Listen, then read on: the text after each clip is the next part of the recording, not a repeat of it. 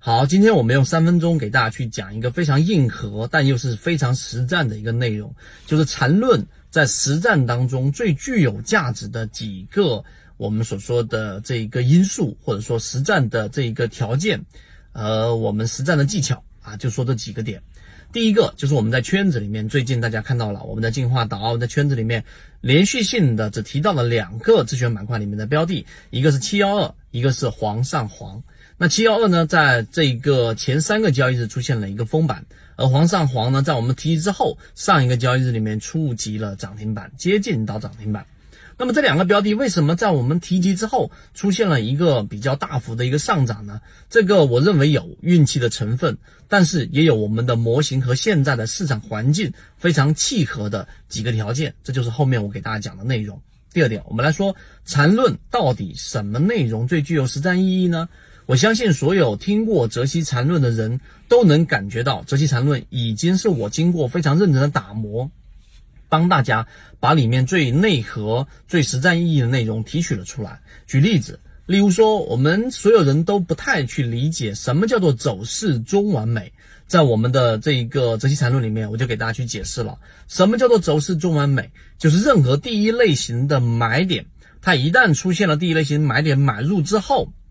它一旦进入到趋势盘整，次级别里面进入到趋势盘整的过程当中，它必须是由三笔构成，三笔构成。所以呢，在三笔重叠的过程当中，只要它在这一个进入到中枢也好，走趋势也好，它必然在第一笔、第二笔之后，它必然会有第三笔的这个反抽，这是必然会发生的。无论是走中枢还是走趋势。这就是走势中完美的定义，所以在这里面我们就会进行一个套利，这是第二点我讲的一个内容。所以当你明白这一点之后，实际上我们所说的走势中完美，并没有我们所看到的这个禅中复禅教你炒股一百零八节课里面讲那么复杂。在实际操作当中，我们能找到买点，我们知道什么位置介入出来，这是第二个。因为里面涉及的核心太多，我不去一一罗列，这是第二个。第三个。那我们做出了整个，我们认为至少在国内，甚至在国外，因为国外研究缠论的人更加少，我们认为这是一个很遗憾的事情，因为它是一个很完整的国内首次出现的交易系统。国外你可以提到江恩，你可以提到波浪理论、道氏理论，但国内你能提到的有什么呢？即使是最早之前的那一些游资，也没有办法能够出现一个很经典的、大家可以复制的理论。而在国内，我们提出了这一个经过三年多时间一直在不断验证的，就是泽西缠论加上一季报的散户数据。所以这一个模型，今天晚上的直播和后面我会再打磨，很快的就会出来了。打磨一个这个实战意义里面的缠论加上散户数据的，今天讲的第三点。缠论里面的核心就是我们前面讲过级别、中枢、背驰以及一只个股的升发和上涨过程当中的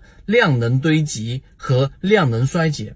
但是呢，我们说的三季报数据它本身又有一个问题，就是三季报数据，呃，和一季报数据、季报数据它有一定的延迟性，所以很多人会把它误解为中长线。我们把中线和短线的买卖点介入结合在一起。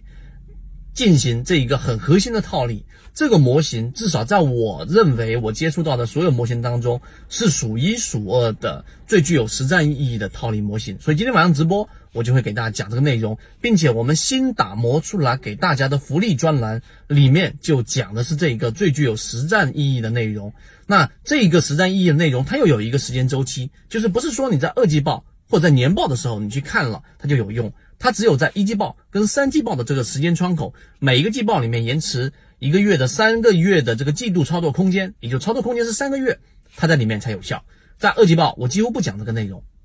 所以听到这个视频的各位，我认为应该呃感到很庆幸、很幸运，因为现在我们占的时间窗口就是一季报的数据，所以各位联系管理员老师去了解到底。我们的直播窗口在哪里？以及我们新打磨的这个非常短的专栏里面最有实战意义的缠论加散户数据、季报数据，并且从自选板块当中拿出例子来给各位去剖析，一边在实盘一边在剖析的这一个内容是真正的。